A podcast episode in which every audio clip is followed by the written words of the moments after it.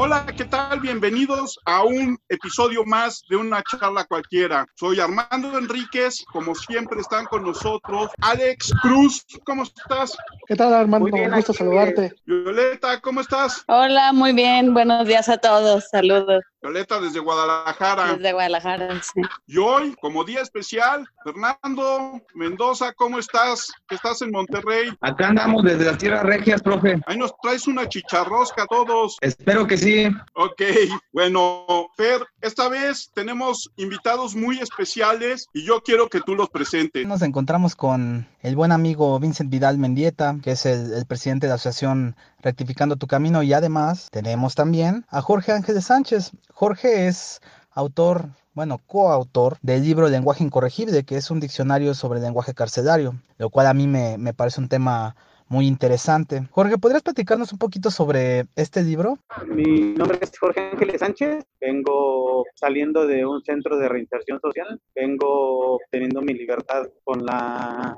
remisión parcial que vendría siendo al 70%. Esto debido a que tienes una buena conducta. Yo actualmente estoy estudiando el séptimo semestre de la licenciatura en Derecho en la Universidad Autónoma de la Ciudad de México. Estas universidades son las que fundó López Obrador en 2002.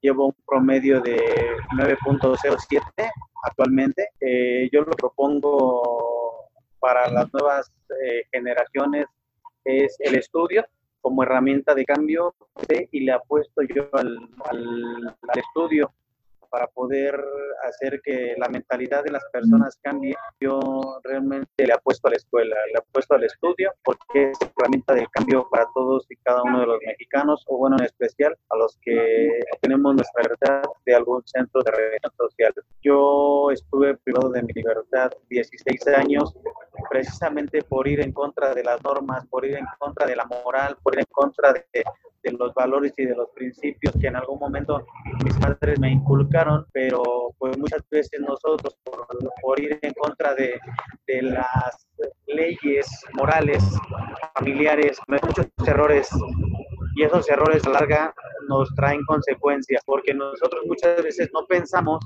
que el cometer un error tarde que temprano te va a llegar la factura, como digamos por ahí. De hecho, nosotros estamos dándole difusión y promoción a un diccionario que de cinco personas que estuvieron en conflicto con la ley este, lo diseñaron precisamente con la finalidad de crear conciencia, sensibilizar. Muchas personas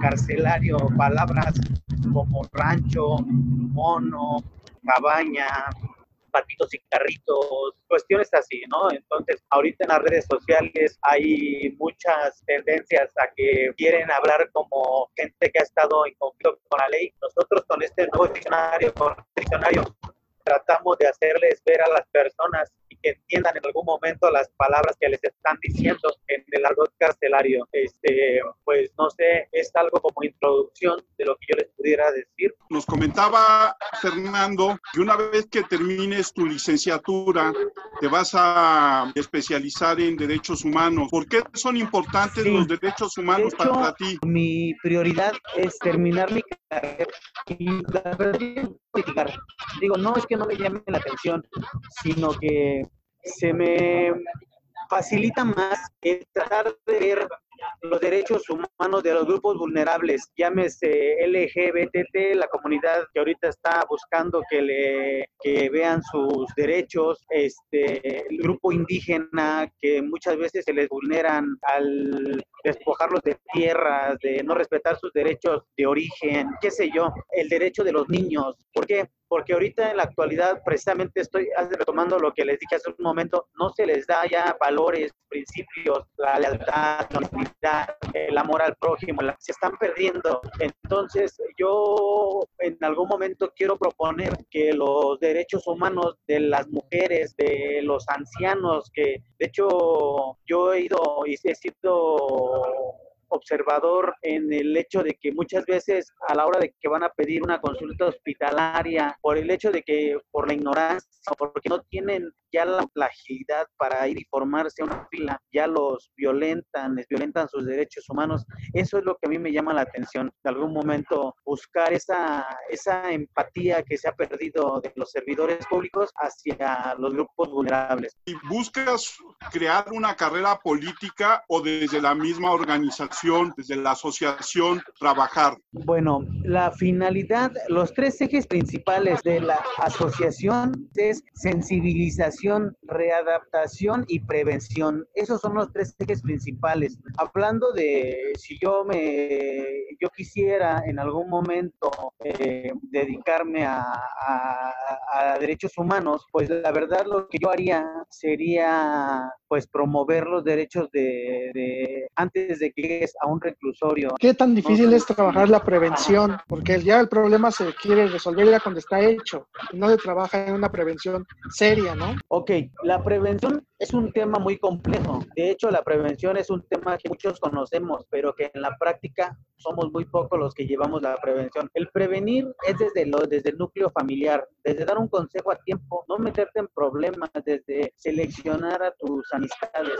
Es un tema muy complejo porque muchos no lo entendemos, muchos de alguna manera este, la prevención no la llevamos a cabo hasta que ya estamos dentro de un centro de, de reinserción social, este, cuando nosotros entendemos que un consejo a tiempo, escucharlo o darlo, eso es la diferencia. Ahorita en el 2020 estamos viviendo en un país garantista de los derechos humanos. Ya no hay tantas vejaciones, tantas humillaciones. Desgraciadamente el sistema es el mismo que te orilla. Muchas veces dicen por ahí, hay, hay, un, hay un refrán conocido que dice, a donde fueres, haz lo que viereis. Y bueno, Vincent, ¿quién eres y cuál es tu historia? Vincent es una persona que cometió muchos errores en el pasado, que gracias a ellos pues, se dio cuenta de que estaba terriblemente mal en la toma de decisiones. Yo soy originario de Iztapalapa, Ciudad de México. Mi padre muere a los 13 años. Soy huérfano de, de padre a los 13 años. Se fue mi guía, se fue la persona en la que eh, pues me orientaba mi padre, ¿verdad? Se fue a esa edad tan, tan temprana y yo tuve que vivir mi duelo solo. Nadie me ayudó, nadie me dijo una palabra de aliento, nadie me dijo esa palabra de aliento en la que, en la que pudiera yo tomar mi camino. Pero, ¿sabe? No me arrepiento. Sí me arrepiento de las personas que les hice daño. Sí, sí, porque fui un delincuente, fui una persona que causó daño a las personas. A los 14 cumplidos y tal vez un mes, yo ya estaba en San Fernando, número uno, Tlalpan lo que antes le conocían como la correccional de San Fernando, todos los menores infractores. Yo ingreso en 1998 ahí.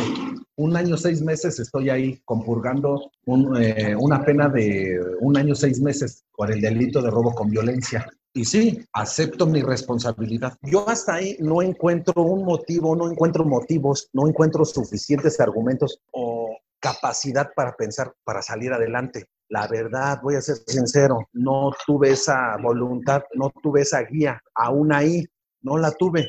Yo ingreso en el 99 y medio, como por mayo de 1999, egreso. Y a mi egreso retomo los estudios, termino la primaria, parte de la secundaria, estudio computación, pero seguía con ese vacío, con ese resentimiento de haber dejado, de que mi padre eh, pues dejó este mundo y me dejó solo tenía mi madre, pero yo le engañaba que me salía pues con mis camaradas a jugar y no, yo ya empecé con actitudes ya delictivas.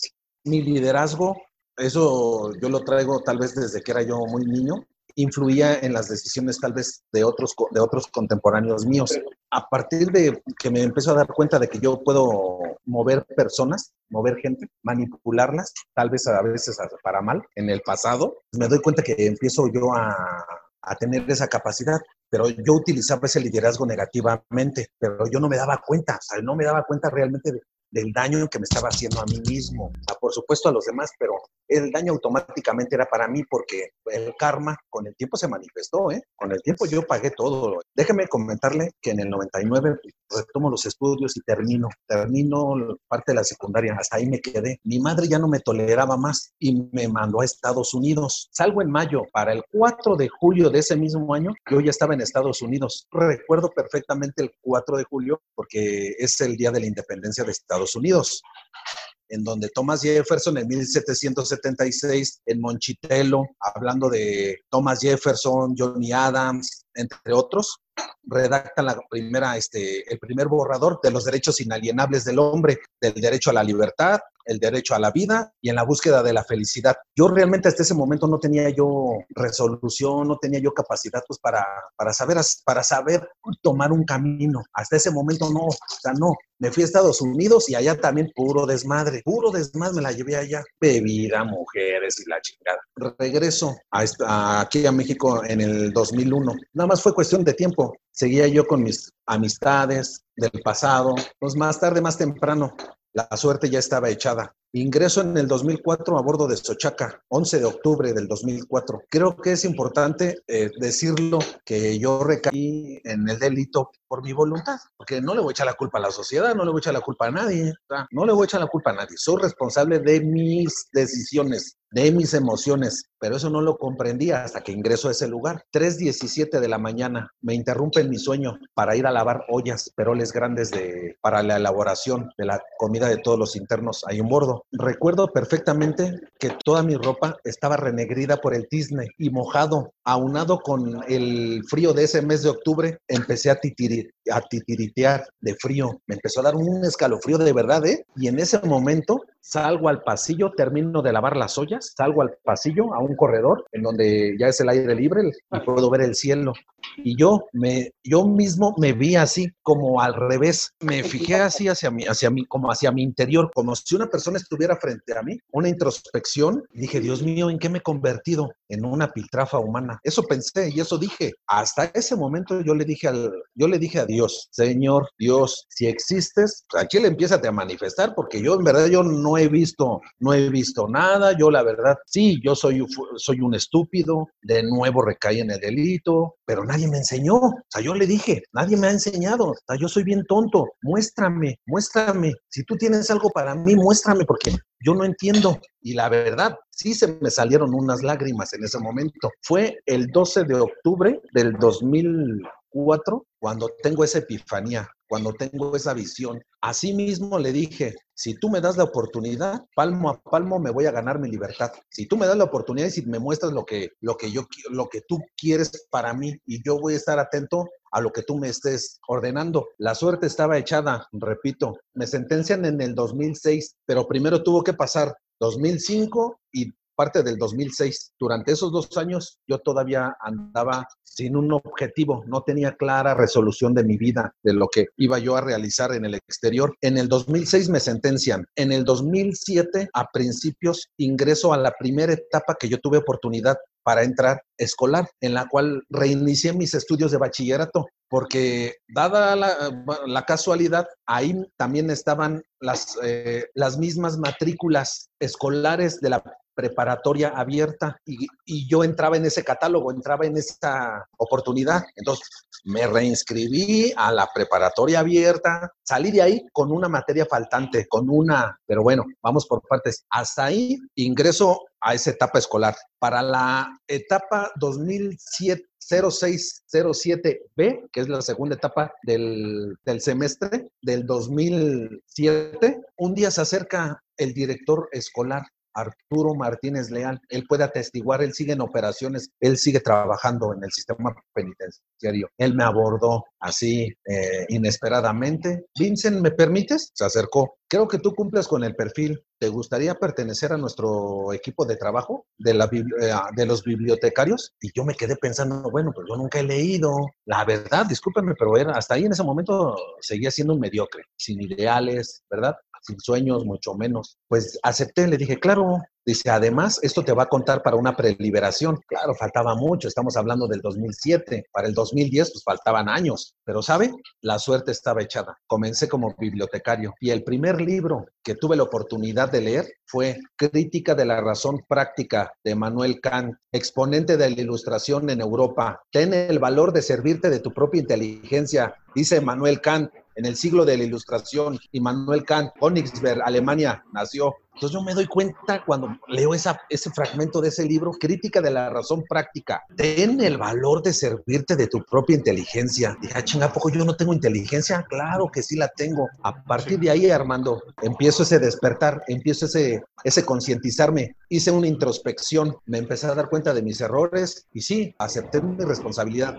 Pero hasta ahí creo que ya la vida ya me estaba poniendo en un lugar en donde, bueno, estaba eh, echando sus cartas y órale, sí es cierto, quieres una oportunidad, te la voy a dar. Para el 2008, principios del 2008, porque yo llegué como secretario de los entonces responsables de la biblioteca. Entonces ellos se van, los llevan de traslado porque su sentencia era muy larga. Me quedo de responsable como por ahí de agosto del 2009.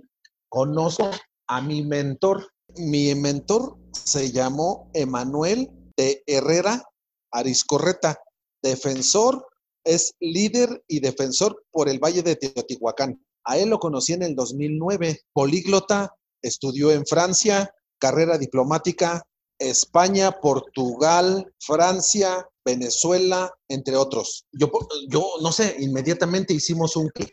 Yo cuando lo conocí, me dijo Vincent, el primer paso de una persona para su evolución y su cambio es reconocer que está mal y rectifica. Eso mismo tú estás ahorita haciendo, tú ya te estás dando cuenta de dónde fallaste. Tenía una facilidad con la palabra.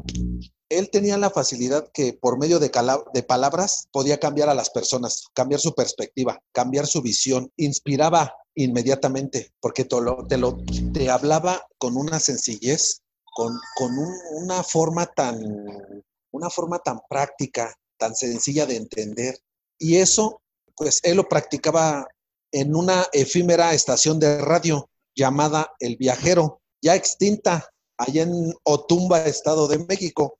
A él le llamaban el maestro, maestro, un título muy, muy bueno, porque yo le decía, yo siempre le dije así, desde que lo conocí, ¿puedo decirte, mi Lord Vincent yo soy tu servidor, me decía, pero le gustaba, le gustaba que le dijera mi Lord.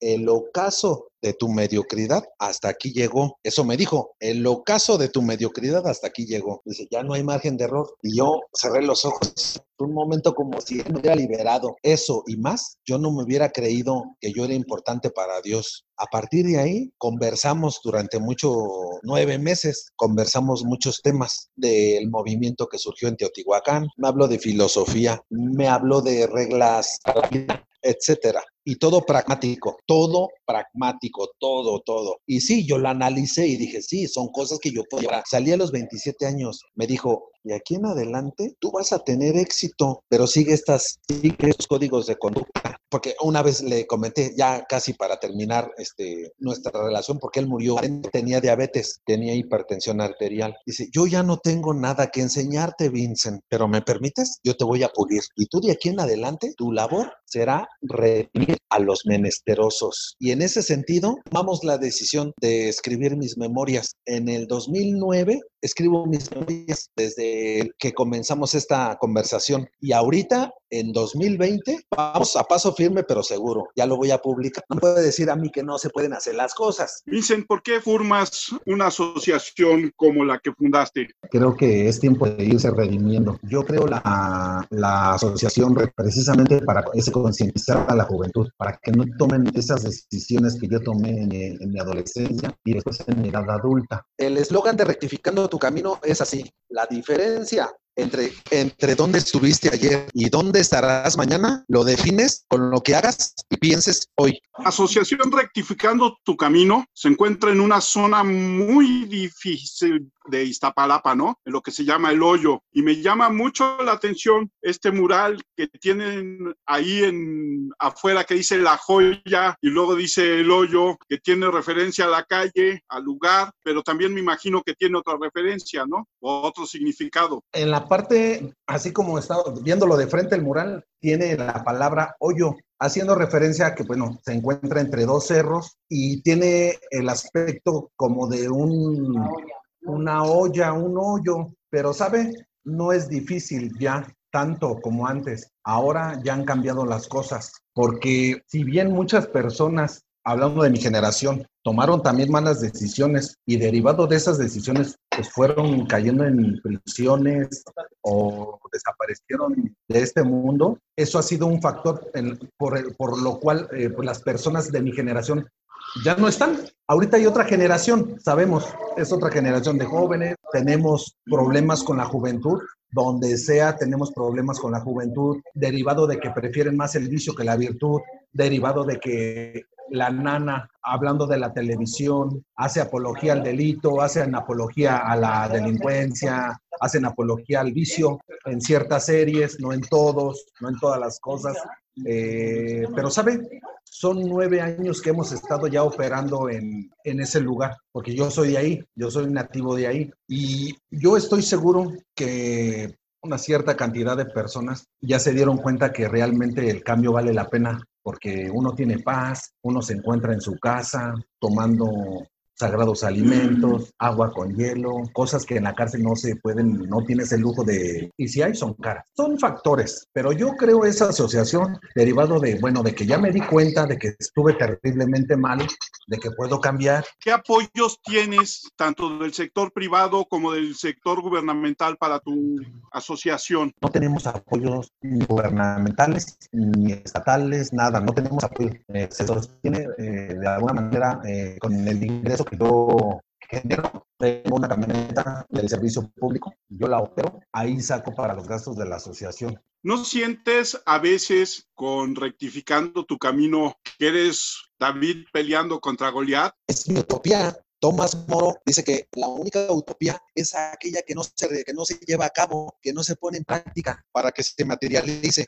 Dice que las utopías se pueden realizar. Cambiar el mundo no es locura ni utopía, sino justicia. ¿Y cómo te ha recibido la comunidad del hoyo? A partir del 2010, a mi egreso, pues yo empiezo a limpiar mi, mi, mi nombre. Dejo de exponerme. Ya para el 2011 yo ya estaba trabajando con, con niños de mi comunidad en cursos de verano, en, en hora de deporte. Yo la verdad inicié con esas actividades, además de, de solicitar eh, acervo este, bibliográfico a diferentes dependencias del gobierno, como Conaculta, pero primero tuve que hacer esas acciones para empezar a redimirme. Yo ya me había redimido de alguna manera en bordo, porque lo hice, yo serví, lo digo así con humildad, pude servir a muchas personas menesterosas.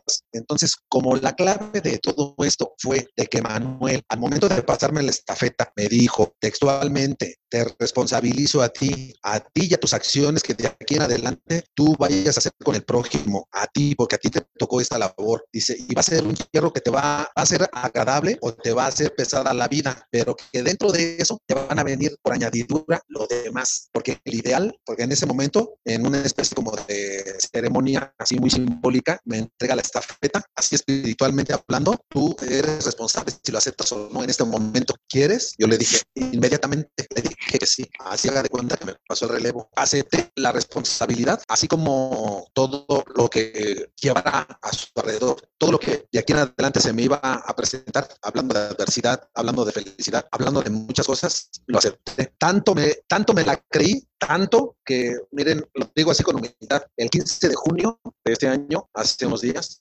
acabo de cumplir una década en libertad se dice fácil una década, pero déjenme comentarles que pues no, no ha sido nada fácil. Sí, he tenido la fortuna de tener los medios para poder continuar. Esto es una constante preparación. No puedo yo dejar de, de, de lado el ideal porque pues el día que Emanuel me dio el relevo, eh, inmediatamente se encarnó en mí y en el tuétano de mis huesos lo que, lo que él me dijo. Y una, y una pregunta, tú dices, y está bien, no, no, no vivo a futuro, pero ¿cuál es el futuro de rectificando tu camino? El presente, los que estamos participando en la sociedad, en la fundación, estamos teniendo éxito. El presente, este momento, y creo que depende de lo que estamos haciendo ahorita, porque sí, sí es cierto, hay muchas personas que necesitan ese impulso, que necesitan esa palabra, pues para que ellos de alguna manera su, su espíritu este, siga despuntando. Y yo estoy seguro, lo hemos hecho durante ya nueve años. Jorge, ¿tú qué haces dentro de la asociación Reactificando tu Camino? Yo me sumé apenas este, en unos meses anteriores, precisamente con la finalidad de aportar, de sumar y de seguir uniendo esfuerzos para poder de alguna manera cristalizar todo este proyecto, porque realmente ese es un sueño hecho realidad. Yo voy a dar ponencias a las universidades de Nezahualcóyotl, de Chimalhuacán y algunas de la Ciudad de México para sensibilizar. ¿Cómo te diriges a los estudiantes cuando das tus conferencias o pláticas en diferentes escuelas y universidades? De hecho, no sé siquiera les puedo compartir lo que en algún momento hacemos cuando vamos a algún centro educativo para poder entrar en pues en comunicación o tener esa empatía con los estudiantes. Sí, me parece muy bien. Ok, les hago un preámbulo a lo que es mi testimonio. Dice, hola, buenos días a todos los padres de familia, estudiantes, profesores y demás personas que nos acompañan. Hoy venimos a sensibilizarlos por un tema quizá conocido por muchos, pero llevado a cabo por muy pocos, la prevención. Es un tema muy complejo de entender y muy difícil de llevar a la práctica si no se tienen las herramientas necesarias. Rectificando tu camino nos ayuda a ver la problemática de no dar un consejo a tiempo cuando eres padre de familia o de no escucharlo si eres hijo, estudiante o adolescente. Prevenir que nuestros hijos se vuelvan carne de cañón cuando por mala fortuna llegaran a pisar un centro de reinserción social, el propio sistema los atrapa por ser vulnerables al no tener valores, conocimiento, información y sobre todo las herramientas de prevención del delito, de la drogadicción, del alcoholismo, del tabaquismo de la depresión, de las redes sociales que están en boga en este momento. El operativo mochila que algunas autoridades o incluso los padres de familia llevan a cabo es simbólico, porque cuando lo llenamos de amor, comprensión, comunicación, acercamiento a nuestros hijos, confianza, solución a los conflictos, orientación, no habrá espacio para un arma de fuego, alcohol o cualquier otro tipo de drogas. No esperemos que las autoridades de la escuela sean las encargadas de solucionar esta labor titánica que es la erradicación de las adicciones en los adolescentes, ya que esta situación nos involucra a todos en general como sociedad. Se te acercan los chavos y tú cómo los percibes. Todos están a la expectativa. ¿Por qué? Porque ellos vienen de familias disfuncionales, de, de familias criminógenas, que, que el papá está en el reclusorio, la mamá está en un penal femenil, el hermano mayor está en el reclusorio. Entonces, precisamente es ahí donde radica la falta de comunicación. Uno de los autores diría que estamos viviendo en unas sociedades líquidas, en donde realmente las, las relaciones son efímeras, desechables. Ya no hay relaciones duraderas, ya no hay ni, ni de padre a hijo, de esposos, de novios, de amigos. Ya todo es instantáneo, como la sopa maruchan, por así decirlo. La fraternidad, exactamente la fraternidad es lo que nosotros, a lo que nosotros le apostamos. ¿Cómo te reciben los papás, los adultos con, con este tipo de pláticas?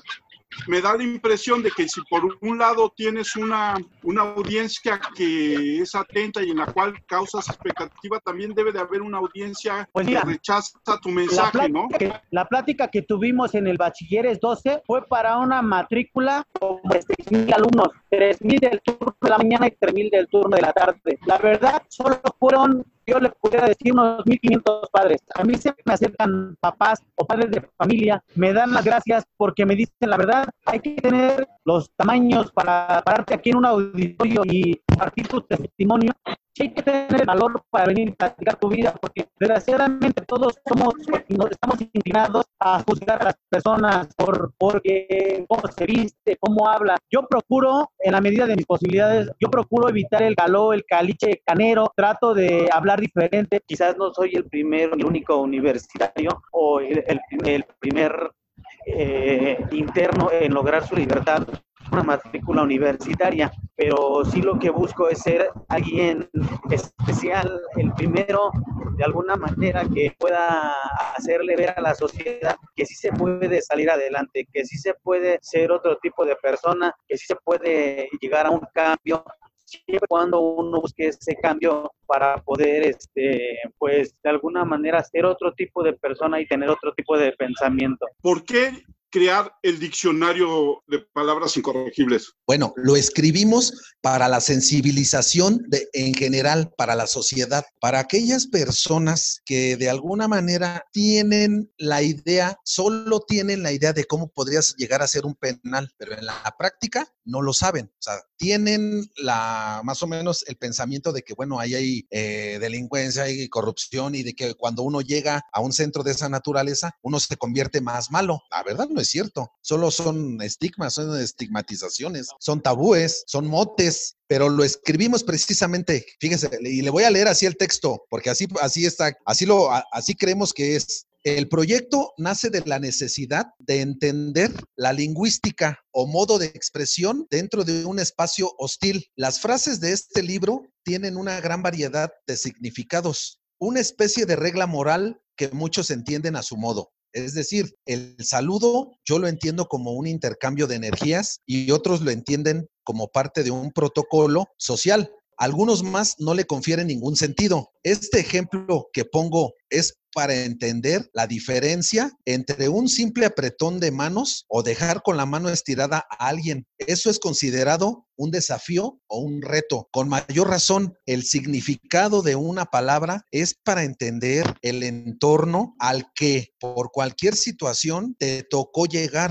entre paréntesis, un reclusorio o una comunidad para adolescentes y entiendas esa jerga como una variedad de lugar en el que se va a vivir temporal o definitivamente. Por eso lo escribimos. ¿Tú crees entonces que el, lector ideal de, este, de este libro es aquel que ingresa por primera vez en, un, en el sistema penitenciario? No, es para hacerle saber a la sociedad que por cualquier situación se puede llegar a, a, pisar un penal, por cualquier situación, aunque no, aunque no sea por un delito. Yo atestigué casos en los cuales llegaban personas no, no, no delincuentes, que llegaban porque artistas, y le voy a decir así en vivo y en directo, llegaban artistas, llegaban personalidades políticas, y ahorita le va, eso le va a decir Jorge, porque él los conoció, él convivió con ellos. Retomo la, la plática de Vincent. Yo tuve la oportunidad en el año 2000 de convivir con Mario Besares.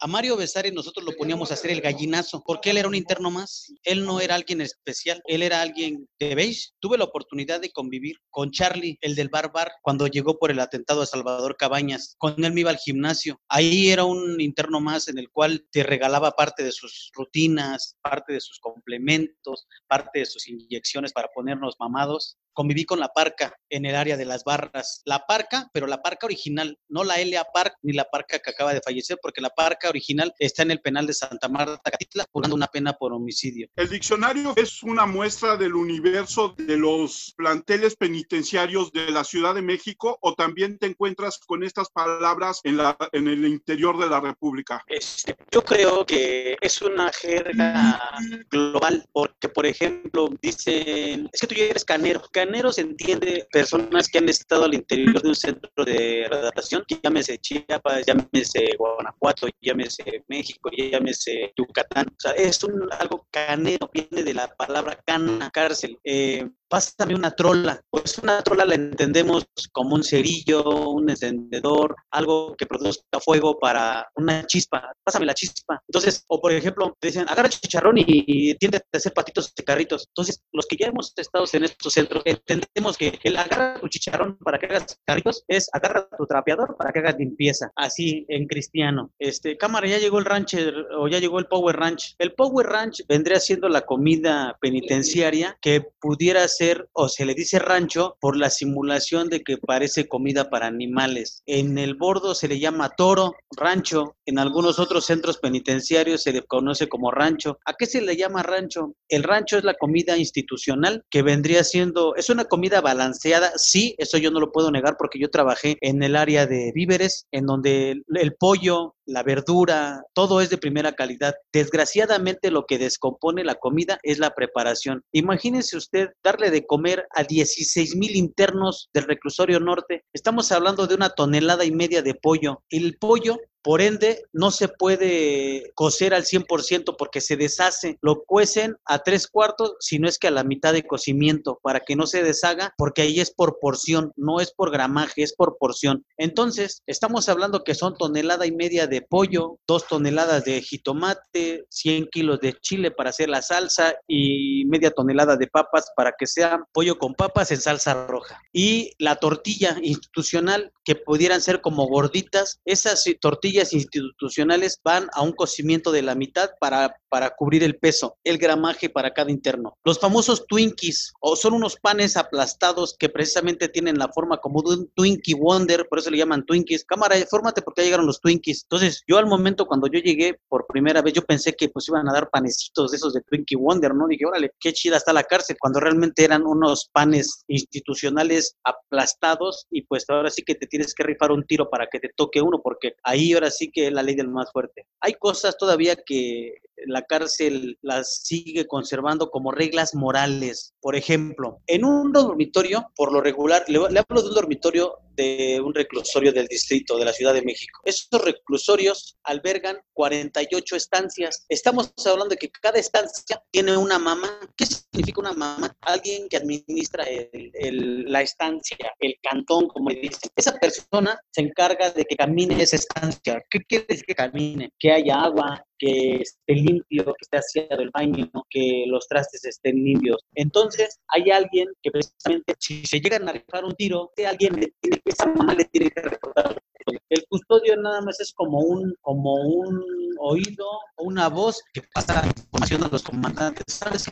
Que en la estancia fulana de tal se picaron. ¿Qué quiere decir se picaron? Con algún objeto punzocortante apto para agredir. Este, el chicharrón. El chicharrón es un trapo con tu toalla, con tu cobertor, con tu playera. Un relingo vendría siendo algo que le vas a dar un segundo uso. Llámese un pantalón, unos zapatos, una chamarra, una gorra. Préstame tu pantalón que ya está relingo. Por ejemplo, el abusado. El abusado significa nosotros como ponte abusado al cruzar la calle. Y nosotros abusado en el argot penitenciario o en la jerga penitenciaria quiere decir abusado es de que en algún momento abusaron de ti, en algún momento te violentaron, ¿no? Eso quiere decir abusado. Oye, a mí me llama la atención el Palacio del Suelo. Ah, Palacio del Suelo. Es un tianguis sí. en donde encuentras todas las chucherías, no sé, desde un clavo hasta un martillo, todo lo que, lo que ocupas. Ahí, un vicioso, todo vende. Un vicioso, todo vende. Va y lo vende allá al Palacio del Suelo, es como una pulga, como un tianguis de chácharas. Pero, pero, el, pero la palabra hace referencia al Palacio de Hierro o no? Algo así, que encuentras todo. Palacio del Suelo, como similar. Es que bambanazos, bandera. Nosotros entendemos la bandera como un símbolo patrio. Acá la bandera quiere decir chiles, jitomates y cebollas por los colores, porque es una bandera.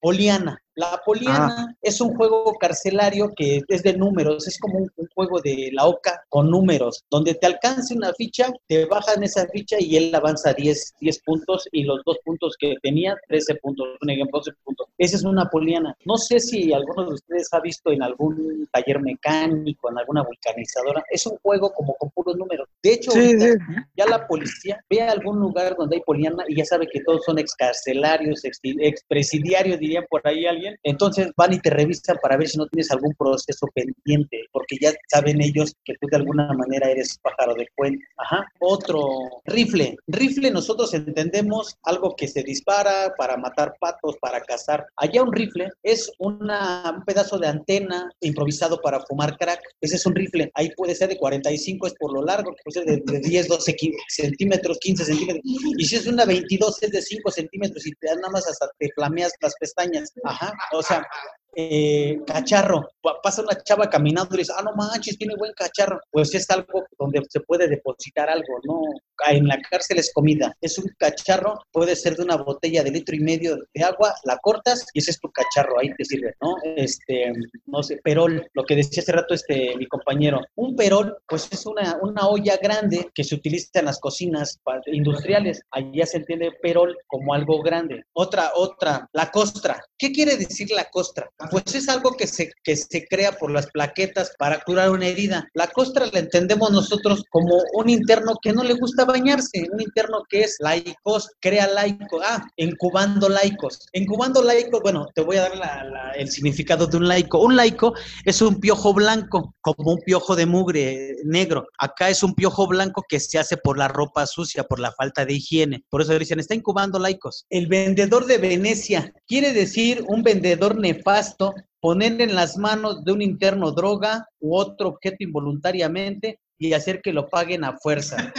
Muchas veces, cuando en los ochentas, en los ochentas, llegabas y te daban una bolsa con 100 motas y decían, a mí me vale madre, tú a mí ya me debes 100 motas, te las fumes, las regales, las tires, tú sabrás, tú a mí ya me debes bien 100 motas. Entonces, por eso mismo uno debe de entender esa jerga para no caer en el, a ver, regálame 10 pechugas, es que mi mamá viene hasta, pero si me las quieres regalar, sí, dicen por ahí que lo que se abra con la boca se sostiene con el culo. Entonces, tú le tienes que regalar 10 pechugazos. ¿Qué son 10 pechugazos? 10 golpes con la palma abierta en el pecho. O, ¿sabes qué? Que ve por unos ganchos para colgar la ropa y son ganchos al hígado o ve, a las tres estancias y dile que te dé el compacto de rock pesado. ¿Qué entiendes por rock pesado? Pues una putiza a tu tamaño. Por eso dice, no, ahora, y si dice, no, pero es que quieren la de los tigres del norte, no, pues sales hasta con la ropa desgarrada porque te agarraron los tigres del norte. Quiero agradecerte, Jorge, que hayas estado con nosotros, que hayas estado platicando. Lo único que nos falta es, ¿dónde conseguimos el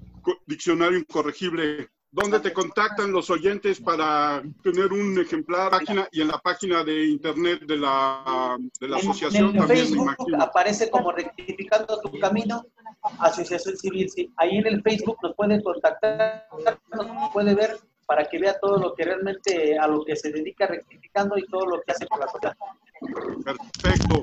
Muchísimas gracias, Jorge. Esperamos platicar contigo otra vez en algún momento es muy interesante. órdenes. Quiero, quiero darle las gracias a Fernando, que está en Monterrey. Redes sociales, Fernando. Eh, ya sabes, este, arroba fer, perdón, arroba fer-mendoza G en, Twitter y arroba fer-meng en Instagram. Violeta. Eh, gracias, saludos. Me, me, encuentran en Twitter como Boleigo y en Instagram como Boleigo. Gracias. Alex. Mi Twitter es arroba 512-Alex. Muchas gracias, Vincent. Estamos, espero que en contacto tengamos otra plática. Yo soy Armando Enríquez, me encuentran en Twitter como Cernícalo. Yo quiero agradecer profundamente a todos los que nos han estado escuchando a todos los que nos han seguido a través de estos cuatro programas y pues muchas gracias. Nos escuchamos la próxima semana. Gracias por el apoyo y los estimamos a todos. Muchas gracias, Vincent. Muchas gracias, Jorge. Para servirle. Platicar con ustedes. No, al contrario. Chicos, nos vemos la semana que entra. Adiós.